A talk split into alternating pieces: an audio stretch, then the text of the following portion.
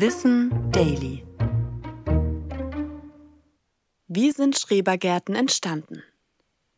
In Deutschland gibt es über 900.000 Schrebergärten.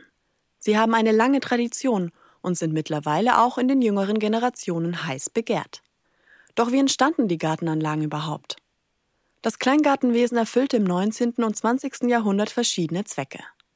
Durch die gesteigerte Landflucht, Fabrikarbeit und Bevölkerungszahl im Zuge der Industrialisierung litten immer mehr Menschen unter schlechten Lebensverhältnissen. Um dem entgegenzuwirken, wurden die sogenannten Armengärten ins Leben gerufen. Das Rote Kreuz schuf wiederum Arbeitergärten. Die gesundheitsfördernde Gartenarbeit sollte Tuberkuloseerkrankungen vorbeugen. Zu dem Namen und der Vereinsstruktur der Schrebergärten kam es allerdings erst, nachdem der Leipziger Pädagoge Ernst Innozenz Hausschild eine Möglichkeit zum Spielen für Kinder in der Stadt schaffen wollte. Hausschild, nicht Schreber. Der Mann, der Namenspatron für die Kleingartenanlagen wurde, war zu dem Zeitpunkt nämlich schon tot. Daniel Gottlob Moritz Schreber war ein guter Freund von Hausschild, dem er posthum eine letzte Ehre erweisen wollte.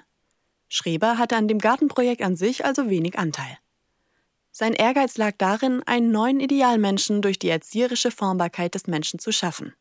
Dabei spielte unter anderem die körperliche Ertüchtigung im Garten eine Rolle.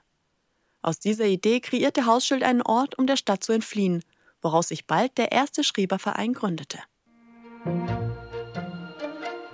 Ich bin Anna Germeck und das war Wissen Daily, produziert von Schönlein Media.